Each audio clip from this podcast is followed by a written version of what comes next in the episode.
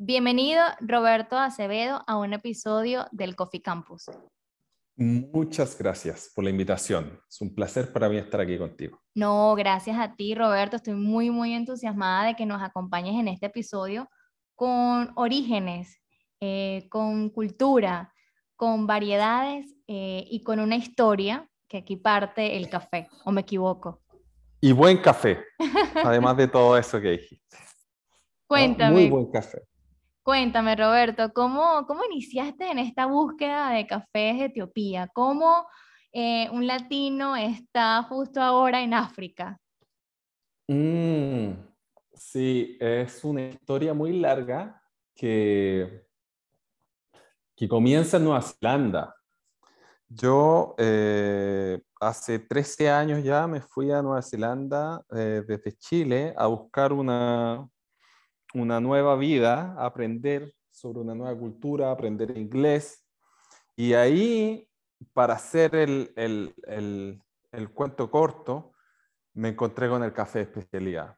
Nueva Zelanda es un país que tiene una industria de café de especialidad muy desarrollada y por esas cosas de la vida yo empecé a trabajar como barista en un coffee shop muy famoso de, de Auckland. Y ahí eh, comenzó mi pasión por el café después con el tiempo yo me fui a, Australia y seguí trabajando como barista, pero conocí a un tostador brasileño que me, eh, que me pidió que trabajara con él como ayudante y, ahí me, me, empecé a conocer un poco sobre el mundo del tueste. Eh, posteriormente pasó un tiempo eh, y me fui a Dubái eh, con mi novia de la época y eh, en Dubái, eh, con todo el conocimiento que había adquirido en Nueva Zelanda y en Australia, creé una empresa en el año 2013 que se llamaba Barista en Dubái. Y que básicamente el objetivo era capacitar a baristas eh, sobre cómo texturizar la leche, cómo hacer un buen expreso, cómo limpiar la estación de trabajo, la máquina, cómo calibrar el molino. Y, y haciendo eso empecé a, conocer la industria del Medio Oriente y me di cuenta que todo el café que llegaba a Dubái en esa época llegaba tostado desde... Eh, Inglaterra o Estados Unidos. Imagínate.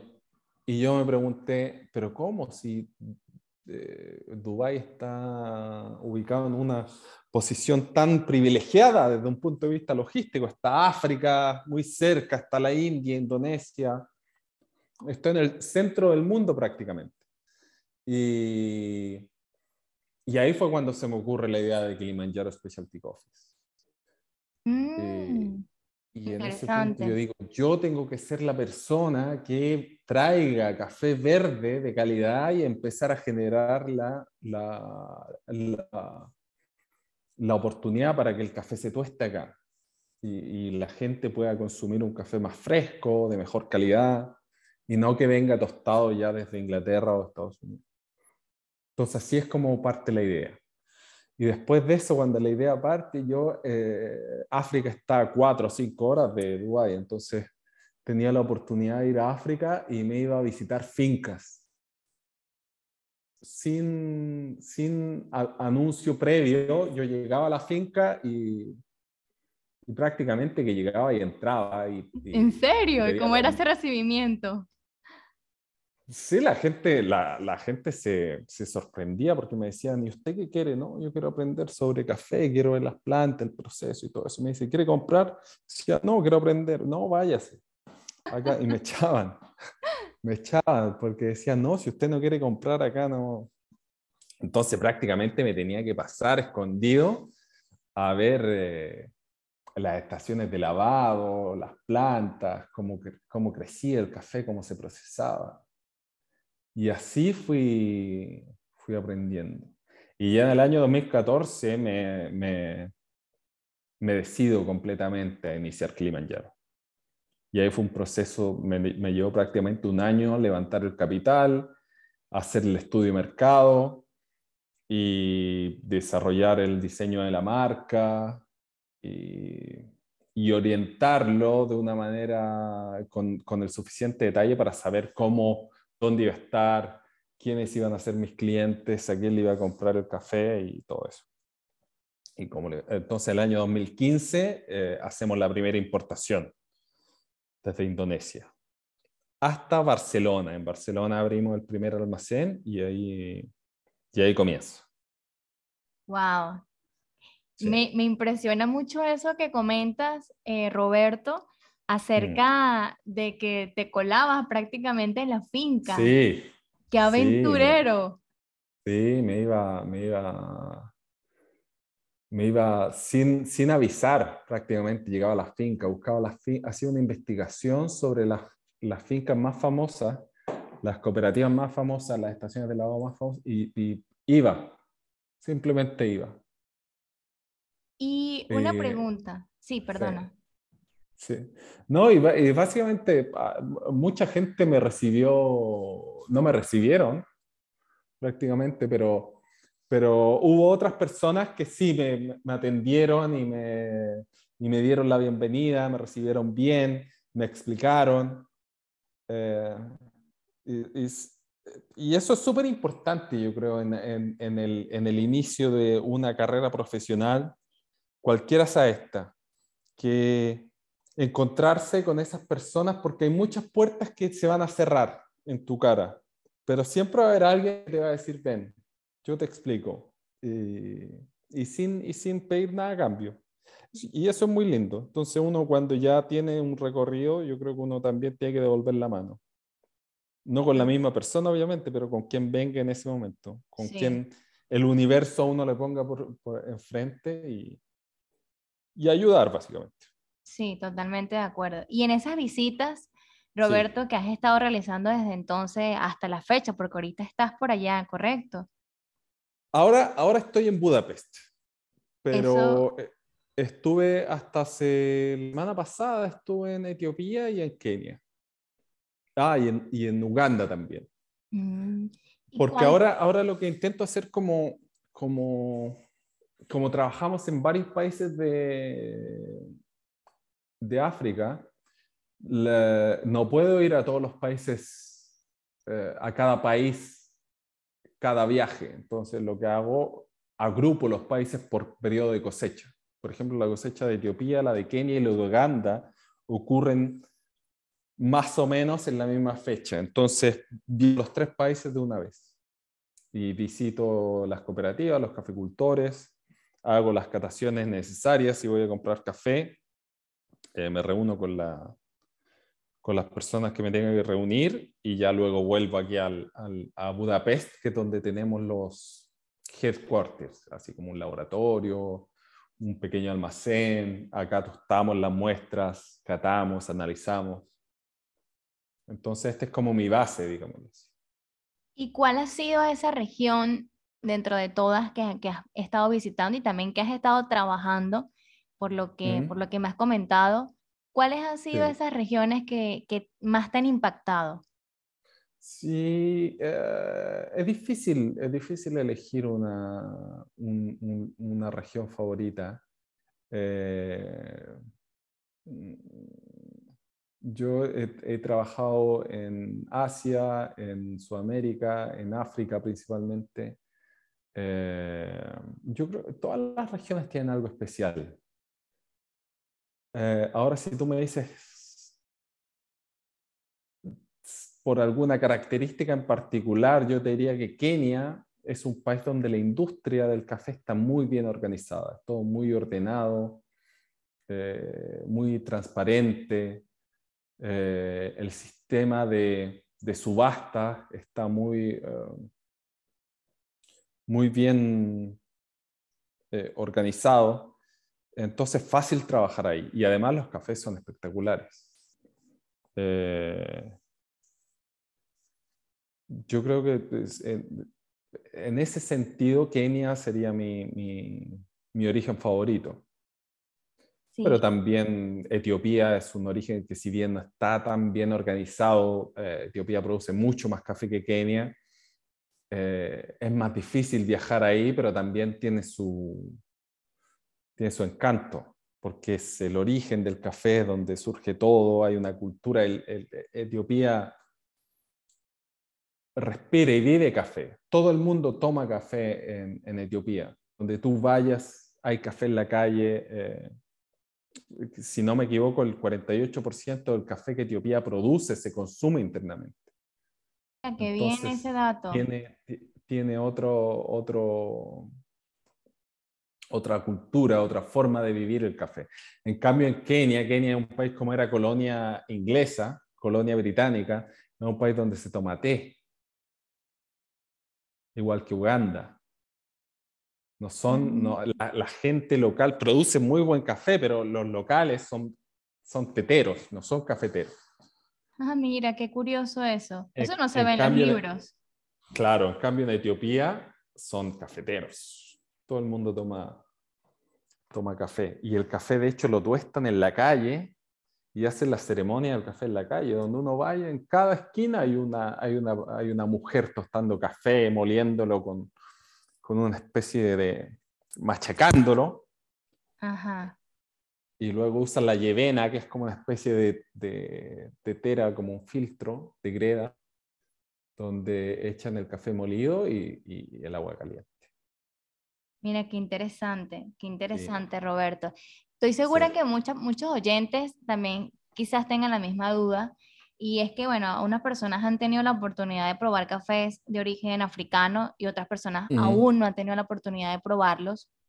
Particularmente, tuve la oportunidad de probarlos y, bueno, a partir de allí quedé muy, muy marcada por esos perfiles eh, de distintas regiones que me quedaron eh, muy, muy impactada. Pero, a ver, me gustaría saber un poco ya de tu mano, que ya tú conoces cada región, conoces cada perfil, trabajas y exportas cafés eh, de origen africano.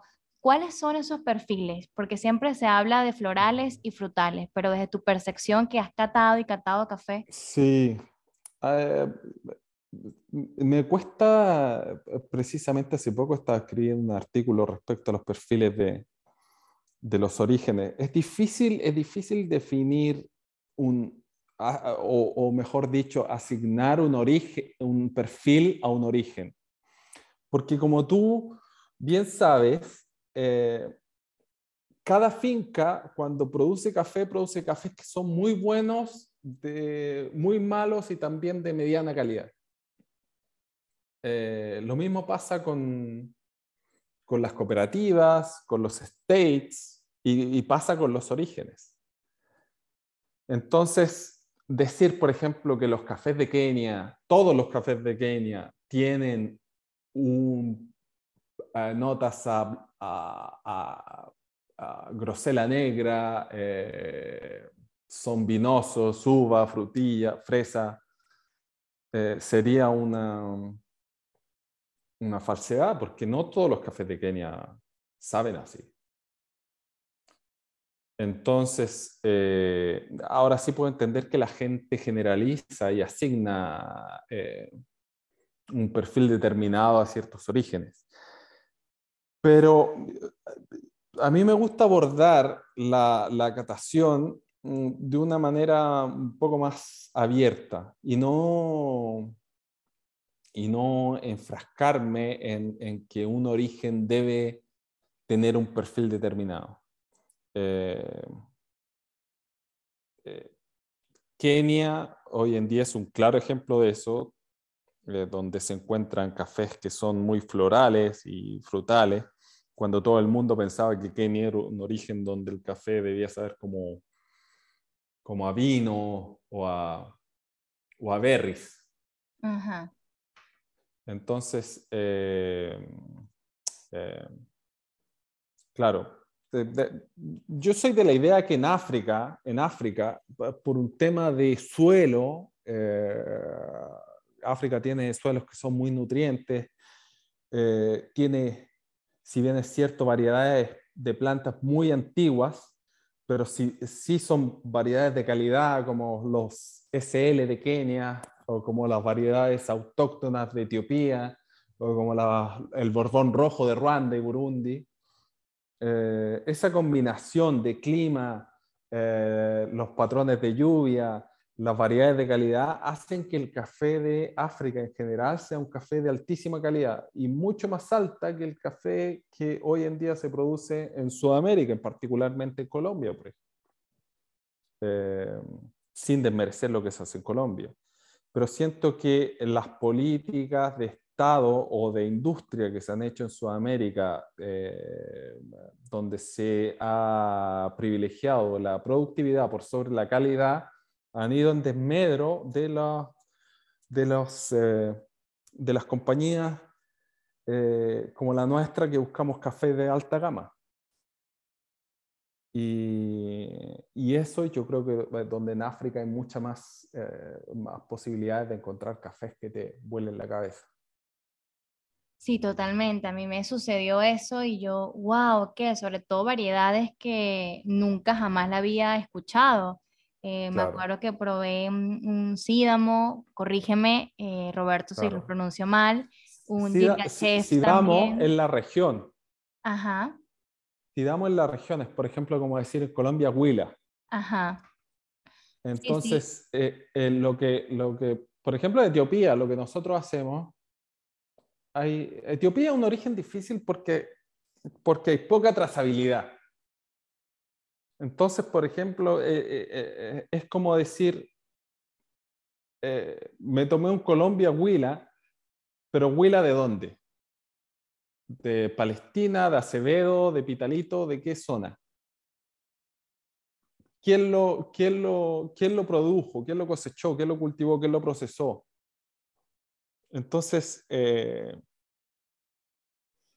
nosotros hemos ido, en Etiopía nuestro trabajo ha ido eh, enfocado en dos, en dos, siempre la calidad como primer enfoque, la calidad en tasa, pero, pero también en términos de trazabilidad. Nosotros encontramos una cooperativa en Etiopía donde podemos tener trazabilidad hasta la estación de lavado y podemos conocer cuántos caficultores aportaron a producir ese lote que estamos comprando nosotros.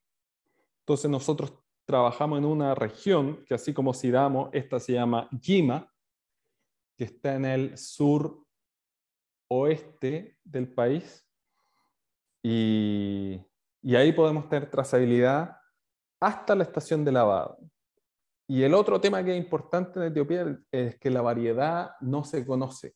Eh, la mayor parte del tiempo te dicen que la variedad es Herlum. ¿Has visto ese, has escuchado ese término? Sí, sí, sí. De hecho, una vez probé un café que decía con esa denotación. Incluso, corrígeme, Roberto, eh, yo recuerdo que probé una, decía una etiqueta eh, variedad Yirgachev y eh, tengo entendido que Yirgachev es, una, región. Es una región, claro. Pero hay regiones que le colocan el nombre, ¿no? De, asignan como la, la variedad, el nombre de la región. Mm, sí, pero eso, eso es incorrecto. Porque lo que, eh, lo que pasa también es que la variedad le llaman heirloom. Heirloom es un término en inglés que significa herencia y que se dice que es por la ah, por el traspaso de las variedades que se ha producido sobre generación tras generación en Etiopía. Las plantas se comparten, pero nadie sabe qué variedad específicamente en la planta que yo tengo en, mi fink. ¿Me explico? Sí.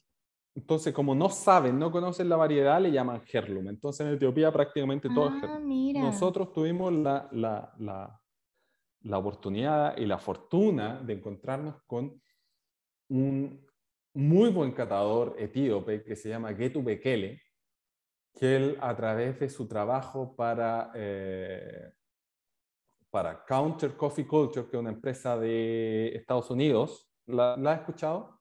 Sí, sí, sí. De hecho, ellos tienen un libro. Culture. Claro. Él escribió un libro que se llama eh, Ethiopian Coffee Varieties. Hizo una investigación de varios años donde eh, pudo identificar 60 variedades autóctonas de Etiopía, que eran las que primordialmente estaban en las regiones donde se cultiva café hoy. En Etiopía hay, se calcula que hay más de entre 6.000 y 10.000 variedades. Por lo tanto, nos faltarían 5.940 por lo bajo para identificar. Eh, eh, Imagínate. sí, entonces hay, hay, una diversidad genética en Etiopía. Espectacular. Eh, maravillosa. No, pero el punto, sí. No, no es que me dejaste, pero continúa.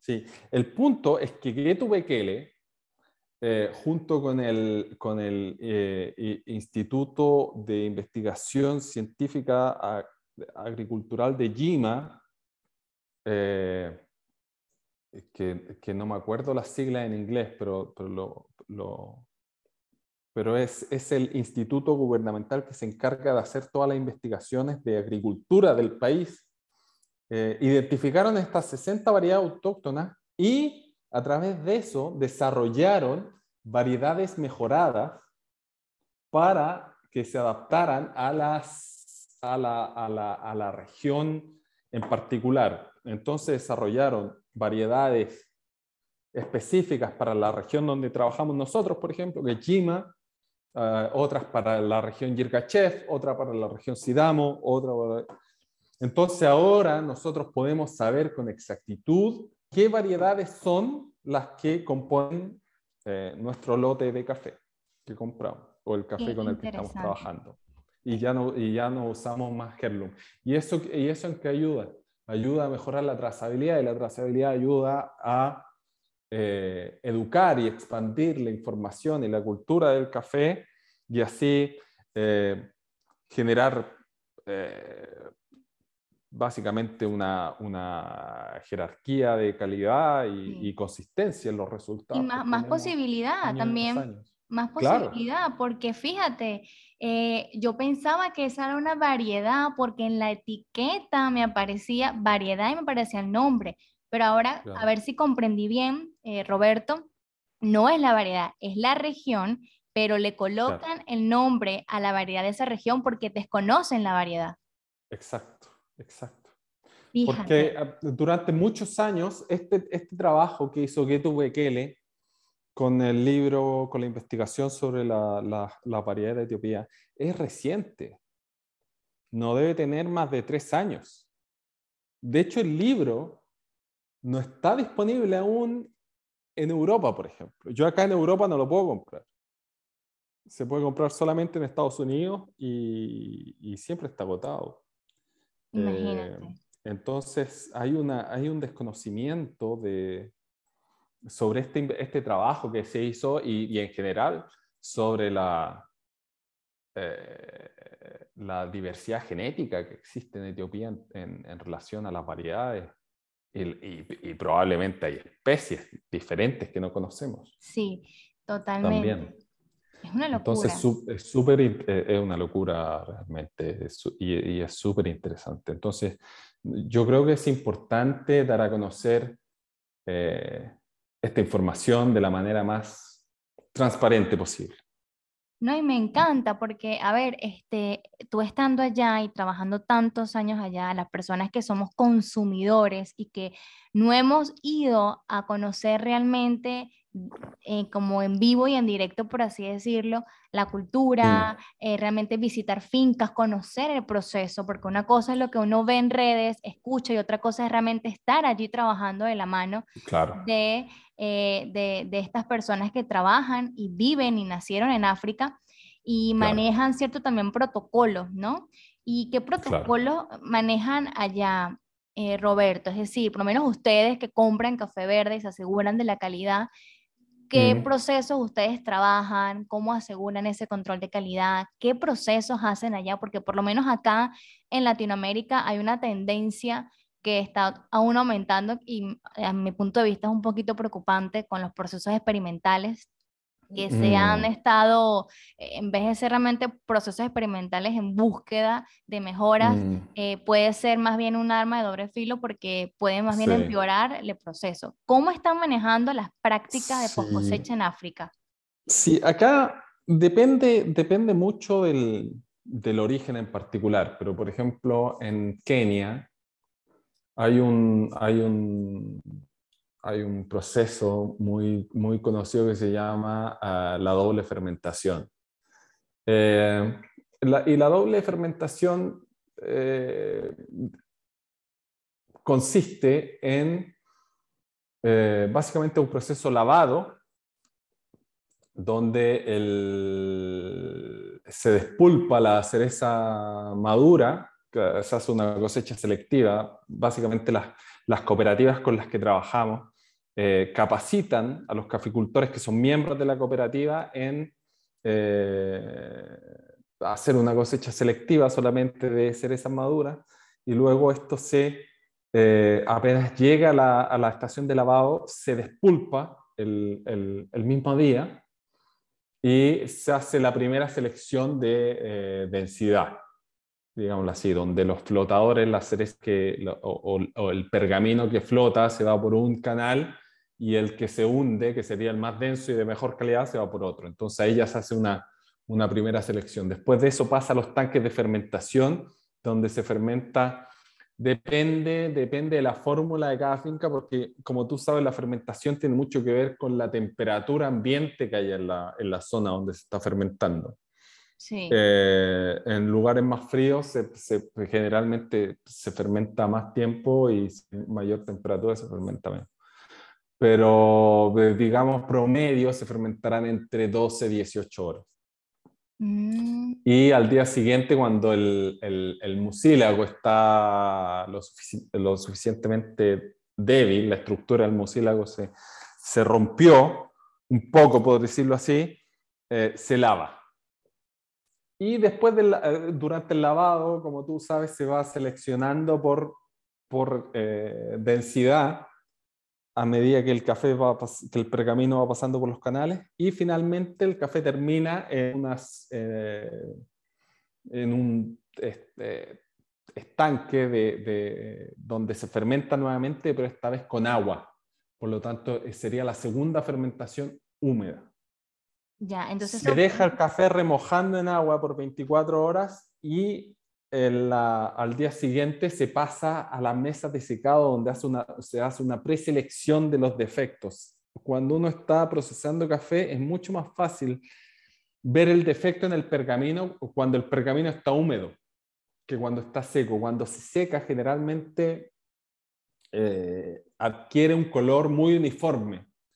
Pero por ejemplo cuando está húmedo se pueden ver los, los, los los granos que son, que son flotadores porque tienen un color más fosforescente, eh, o los daños por hongo, por insectos, se ven más fácilmente. Entonces, hay unas personas que hacen una selección a mano y cuando sacan todos esos defectos, el café se esparce en las camas africanas y se seca al sol por aproximadamente dos, tres semanas. Y eso es lo que nosotros llamamos el proceso lavado con doble fermentación también hay, hay, en Kenia no es tan popular, ahora se está empezando más, pero por ejemplo en Ruanda y en Burundi y en Etiopía se hace mucho café natural. De manera tradicional, ¿controlada o sin controlar? Eh, ¿Controlada? ¿A qué te refieres con controlada? Eh, eh, por ejemplo, que miden los bricks de como tal de la cereza, luego muy tradicional. En África tenemos un bricks incorporado en la, en la boca. No, no es una broma. Pero eh, no, hay muchas fincas que no tienen los recursos como para comprar un, ese tipo mm. de, de, herramientas. Eh, tenemos un, medidor de humedad y, con eso y la experiencia ya se, trabaja. Hay esta zona, eh, bueno, todas las zonas donde trabajamos en África son zonas donde la gente es muy, muy, muy pobre. Retos entonces, se enfrentan, Roberto. Sí. Entonces ya, ya con el hecho de que tengan un medidor de humedad, yo eh, lo considero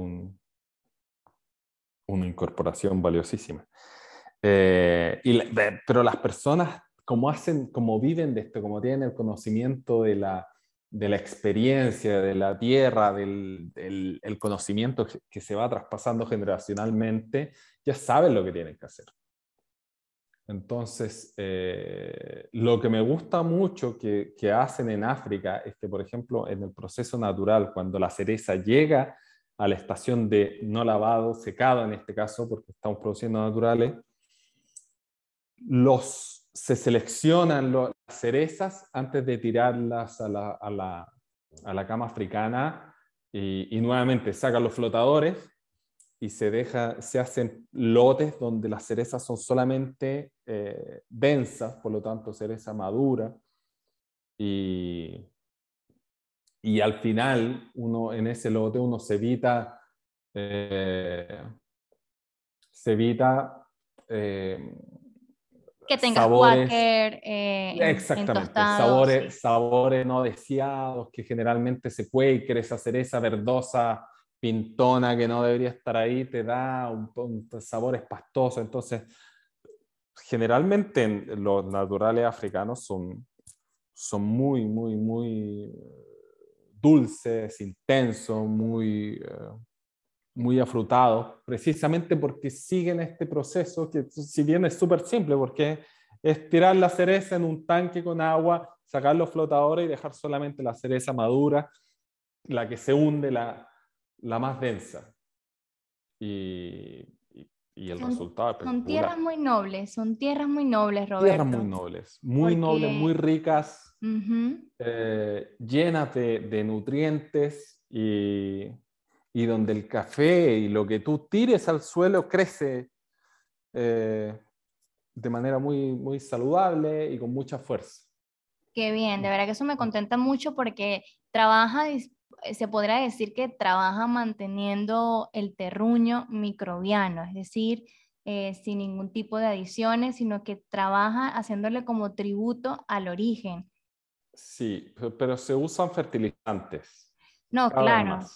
Pero, o sea, me refiero a que durante las fermentaciones o durante este tipo de, mm. de, procesos en la parte del beneficio no hacen eh, otros protocolos, sino que tratan por lo menos dentro de lo que caben con lo que tienen, pues mantener un poco eh, el origen y a pesar la de tradición. no tener...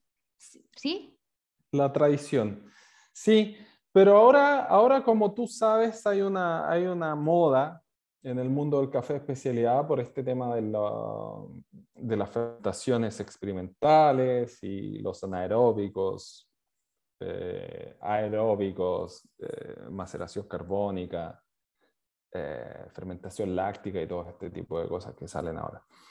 Entonces, lo, lo cual a mí me preocupa bastante porque yo siento que las personas solamente por meter en un, en un el, cereza no seleccionada en un tanque de plástico con una manguera donde sale el dióxido de carbono, creen que pueden llegar y vender ese café por precios exorbitantes sin considerar cuál es el resultado final y sin hacer ningún tipo de, de prueba de, de, eh, de, de, catación, de control de calidad.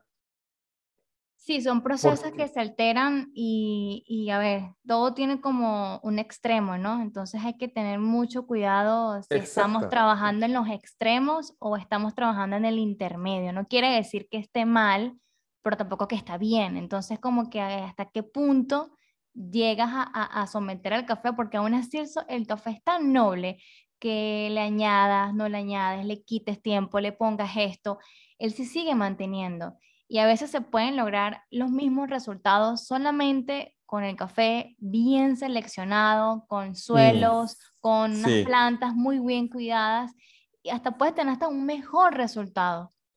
Eso es lo que a mí me preocupa porque hay personas que, no sé, me da la impresión, este, esta es una opinión muy personal, me da la impresión de que hay muchas personas que piensan que porque su café dice anaeróbico es bueno automáticamente. Y no necesariamente es así, porque de acuerdo a mi experiencia, me ha pasado catar muchos cafés de fermentación experimental que no catan bien. Exactamente. Y he, y he visto la producción de estos cafés y me he dado cuenta que los cafés no están seleccionados, solamente llegan y meten un montón de cereza que no está madura, ni está bien cosechada, eh, ni está seleccionada y, eh, y, le hacen esta, esta fermentación. Y, independiente de la fermentación que tú le hagas, si el, el paso inicial, que es la cosecha del café, no está bien hecha, el resultado no va a ser bueno. Eso, eso, eso está probado y garantizado. La etapa más importante de la producción de café es sin duda la cosecha. Totalmente de acuerdo. Y una cosecha selectiva es, es eh, si, bien, si bien no es garantía de café de calidad, es el primer paso a un largo proceso en, en, en búsqueda y en mantención de la, de la, de la alta calidad. Totalmente de acuerdo. Y hablando de, calidad, Roberto, antes de iniciar el podcast estuvimos conversando y dijiste algo que, me quedó muy marcado y mencionabas que no compras café si no visitas a la finca. Eso me encantó. ¿Puedes compartirnos un poquito más esa, esa frase que me comentabas? Sí, eh, básicamente esto tiene que ver con que... Eh, yo creo que para hacer el trabajo que hacemos en Kilimanjaro Specialty Office tenemos que estar mm, empapados del origen. Tenemos que mm, conocer el proceso, eh, mirar a, las personas que producen el café a los ojos. Y, y, si bien es cierto, no, no, no intentar eh, pedir un determinado perfil de tasa o una calidad o un proceso, sino más bien intentar entender cómo ellos viven y eh, sienten el café y cómo, eh, cuál es la experiencia que tienen para poder desarrollar su trabajo. Y, y, yo no, no, no concibo ser un importador de café desde una oficina en Europa y comprar café por teléfono o por Skype. Eh, para mí este trabajo es, es, de terreno, hay que estar ahí, hay que viajar, hay que eh, conocer. conocer, ponerse las zapatillas de campo y, y, y, ir a meterse ahí a la finca y estar con la gente y entender, básicamente, aprender de lo que, del, del conocimiento que ellos tienen y, intentar entender cómo, cómo, desarrollan su trabajo.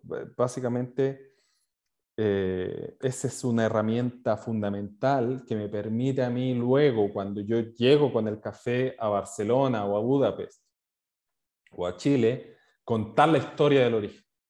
Qué belleza. Yo no puedo, no puedo tener trazabilidad, ni transparencia, ni una historia, ni entender el origen si yo no he estado ahí. Entonces, básicamente tiene, tiene que ver con eso. Nosotros no vendemos solamente café, nosotros vendemos una experiencia. Nosotros vendemos un... Una historia, porque vendes y, fuiste a la finca, conociste el trabajo que están haciendo, conociste lo que trabajan, a la familia, a, prácticamente y conectaste con, con el origen y eso lo transmite. Sí, sí. Entonces, eso es todo todo, toda parte, todo parte, forma parte de la, de lo, del valor agregado que le damos a nuestros cafés. Y, si bien nos esmeramos, la calidad del café en taza es lo primero, siempre, pero todo esto de viajar, de entender, de relacionarnos con el caficultor, de generar relaciones de largo plazo, de pagarle de manera ética, de ayudar a intentar eh, que nos preocupemos en conjunto por el, por, el, eh, por el medio ambiente. Por ejemplo, qué pasa con las aguas que se utilizan cuando se está eh, realizando el proceso lavado, especialmente donde se usa mucha agua y el agua se contamina de una manera... Impresionante, sí. Sí, de una manera tal que tú no puedes eh, reutilizarla, Reutilizar esa agua o, lanzarla al, al, río o al, No. Incluso ni a las plantas, porque automáticamente comienzan a morir. Eh. Mira, fíjate que eso que tocas me, me, encanta, Roberto. Ahora, por ejemplo, en Kenia están, hay algunas estaciones de lavado que están trabajando en, la res, en el reciclaje del agua. Y en Ruanda también. ¿Cómo lo hacen? Eh, hacen, tienen una especie de, de estanque donde van filtrando el agua. Es como una especie de, de, de catarata, si se podría decir así, donde van, donde, donde tiene una especie de filtro cada catarata y el agua va pasando por ahí. Eh, y van filtrando el agua una y otra vez y luego la reutilizan. Por lo tanto, no es el agua que usan durante el proceso de lavado no es agua que vayan extrayendo de la, de la, de la corriente de agua que fluya en la zona en particular, sino que es la misma agua que la van limpiando, reciclando y utilizando una y otra vez. Mira, qué práctica tan, tan maravillosa y me imagino que así de maravillosa también debe ser costosa eh, implementarla en algunas fincas, que en la gran mayoría en Latinoamérica pues no, no cuenta con, ese, con esos recursos. Claro, porque en Latinoamérica yo creo que hay si bien es cierto, no en el sur de Latinoamérica, que no produce café, pero en, el, en, en la parte cafetera de Latinoamérica hay suficiente agua. En, hay muchas zonas de Etiopía que se están secando. Eh, si uno mira el mapa de África hoy en día, la mitad de Etiopía es, es desierto hoy en día. ¿Eso cómo ha afectado a los cafetales?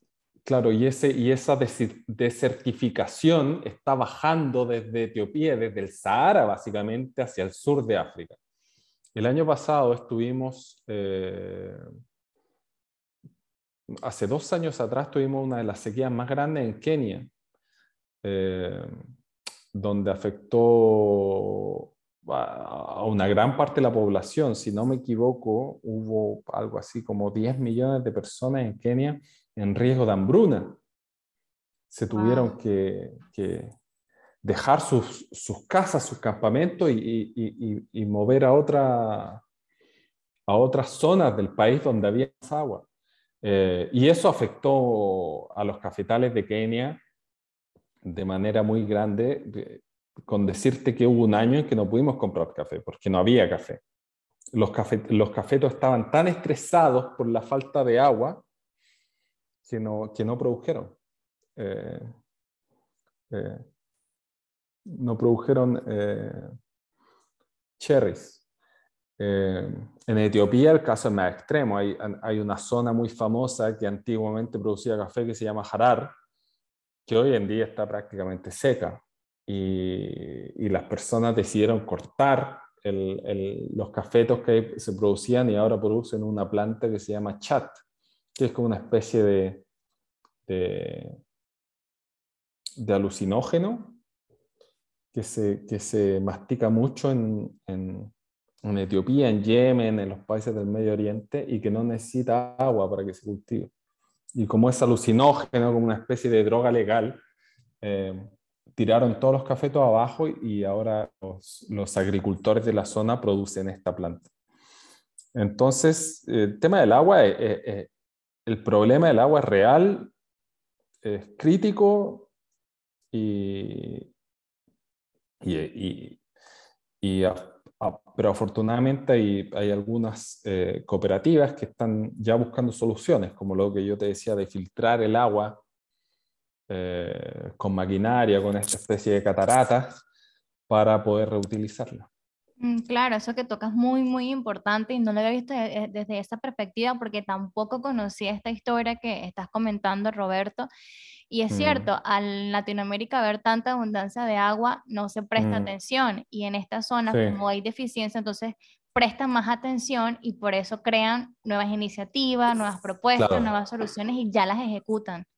Sí, ya las están ejecutando. No son todas las estaciones de lavado, pero sí ya he visto algunas que están introduciendo este, este, estos sistemas de filtrado y reutilización, reciclaje de agua. ¿Y qué otros retos, eh, Roberto? ¿Qué otros retos, aparte de este del agua, que es bastante crítico, qué otros mm. retos enfrenta los cafés y las regiones de África? Sí, yo creo que el, yo creo que el cambio climático que tiene, que tiene relación con el agua, con lo que estábamos hablando del agua, uno de los, eh, el aumento de temperatura es una de las amenazas más grandes para el, para el café arábica, porque como tú sabes, las variedades de arábica son muy delicadas, crecen entre ciertas, ciertos rangos de temperatura muy, muy estrechos y si no se mueren.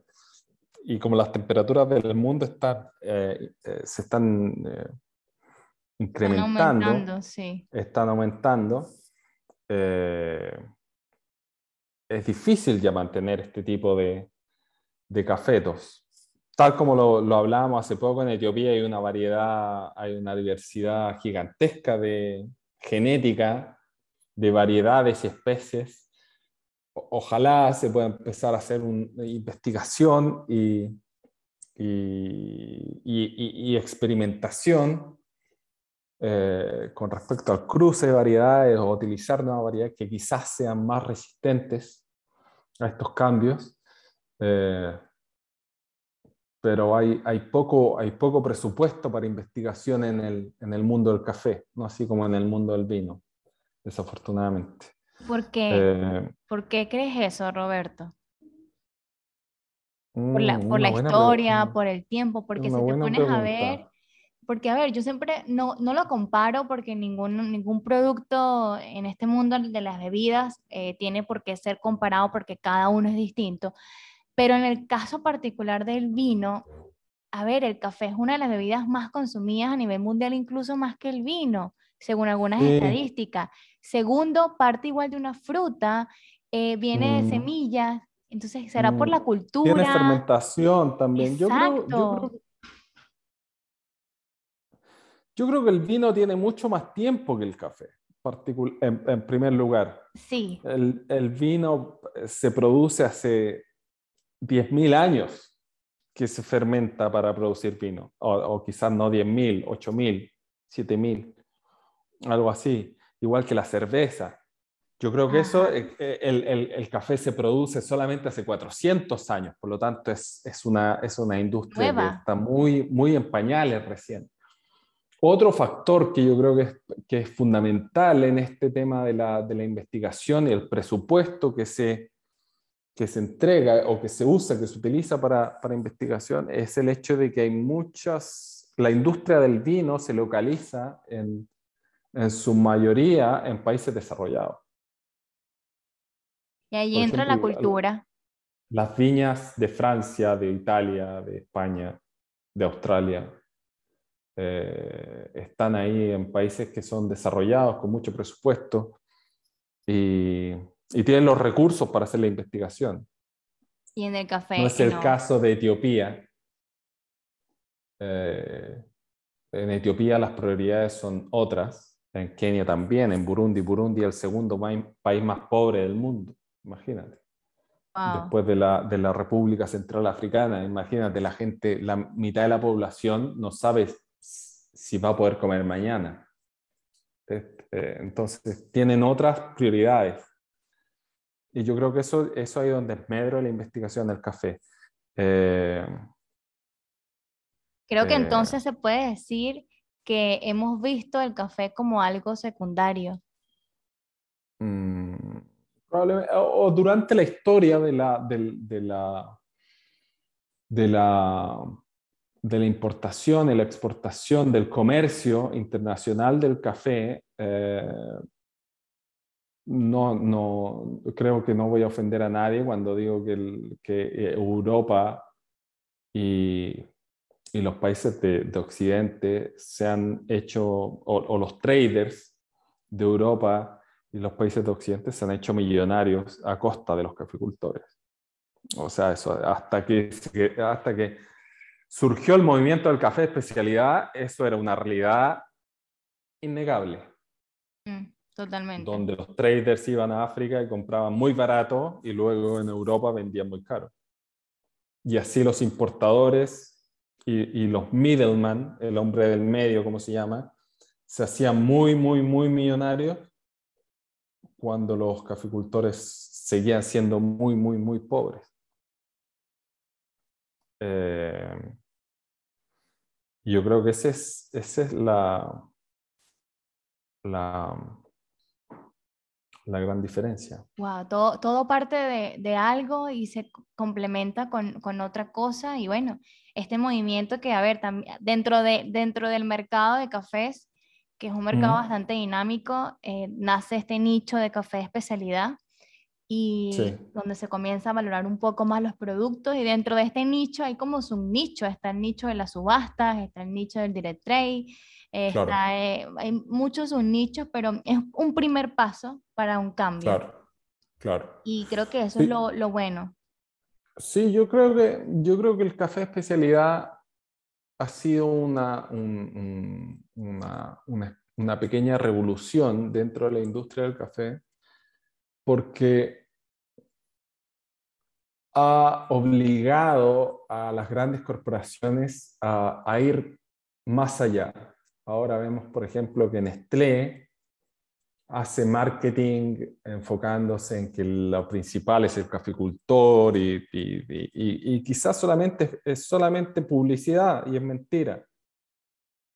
Pero yo creo que la industria del café de especialidad ha, ha puesto el enfoque en el origen en, la importancia de que el negocio sea sustentable y no, no necesariamente medioambientalmente, pero sino también financieramente sustentable, económicamente sustentable, que no solamente el importador gane, pero sí que el caficultor gane. Eh, ha puesto el enfoque en, el, en, el, trato ético, o lo que antes, anteriormente se llamó el fair trade, el comercio justo. Eh, que no es muy justo, eh, eh, como, como muchos sabrán, o si no lo saben, en otra ocasión podemos hablar de eso, y por eso la industria de especialidad salió del fair trade de esas certificaciones y se está moviendo más a, un trato más directo, ético, responsable, o lo que se llama hoy en día el relationship coffee, que tiene que ver con construir una relación de largo plazo con el caficultor y comprometer la compra de toda su producción por varios años. Entonces, eh, eh, el movimiento de la especialidad ha sido fundamental para, para, para mejorar la vida de, de, muchos caficultores y hacer que la cadena productiva en general sea más justa, sea más equitativa. Totalmente. nos queda mucho trabajo por hacer. Muchísimo, pero, lo importante es que se están haciendo pasos. Y creo que un primer paso y, un primer agente de cambio es el que tú estás haciendo eh, con, con, tu empresa, con tu proyecto. Que... Pequeño granito de arena. Exactamente, pero hace la diferencia y se escucha y por eso, mira, estás aquí hoy en este, en este podcast. Y siento que podemos hablar tanto, Roberto, el tiempo pasa, mm, bueno, yo siento que aquí podríamos estar hablando horas y horas y horas. Estoy segura que las personas que nos están escuchando también te quieren escuchar porque todo lo explicas de una forma espectacular pero ya es momento de cerrar por esta oportunidad. Estoy, seguro, estoy muy segura que vamos a tener más episodios, pero antes, Roberto, no me puedo ir sin preguntarte. Dime. ¿Cuáles son esos tres tips que me regalas mm. a una persona que esté iniciando? Bueno, yo le diría que hay que estudiar mucho, eh, actualizar conocimiento constantemente, leer sobre todo, investigar, eso es fundamental. Eh, catar. Todos los profesionales del café deberíamos saber catar y ser muy buenos catadores. Y la cata no es necesario hacer pagar cursos muy caros de Q-Grader, sino que es, básicamente práctica. Eh, juntarse con otra persona si no hay ningún experto donde donde, donde tú vivas, eh, te puedes juntar con alguien que también le interese el café, hacer, preparar una cata muy, muy, em, ¿cómo se dice esto? Muy... Em, muy sin ah, protocolo. Muy sin protocolo. Que sea individual, siguiendo los ratios, pero con lo que tenga Sí, eh, sí, adaptar, adaptar la cata a lo que tú tengas, ojalá invitar a alguien que esté interesado en el café y, y, y catar y luego compartir opiniones. Así se aprende mucho. Ahora, si tienes la posibilidad de catar con alguien que sea muy experto, eso es lo mejor. Catar con alguien que sabe más que tú es una bendición prácticamente, porque esa persona te va a entregar mucho conocimiento eh, ah, con todo lo que diga, eh, eh, todas las anotaciones que haga, eso va a ser, hay que absorber de la gente que sabe más que uno. Y, y como tercer consejo, yo creo que, yo creo que lo que ayuda mucho también es encontrarse una comunidad cafetera. Eh, en la zona donde uno viva o si no tiene la oportunidad de tener alguien, una comunidad cafetera mm, eh, online y compartir tips eh, sobre café, sobre métodos de preparación, diversos orígenes. Mm, claro, y probar mucho café. Ay, Roberto, tenemos tanto que hablar. Estoy segura que muchas de las personas van a, querer continuar esta conversación, porque imagínate, solamente tocamos apenas tres regiones y nos quedó por hablar un montón de, otras regiones, de otras variedades, de retos más específicos. Y, bueno, me encantaría que ya para finalizar, eh, Roberto, eh, ¿cuál es tu página web? ¿Cómo las personas pueden seguirte?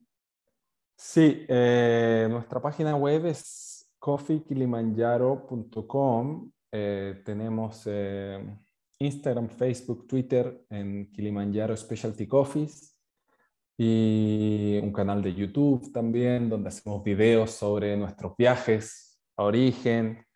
explicamos diversos temas en relación al, al café, de procesos, el tema ético, también le damos un, tenemos algunos videos de eso, medio, eh, sustentabilidad medioambiental, eh, eh, está bien interesante para todos aquellos que quieran saber un poco más de lo que hacemos en terreno.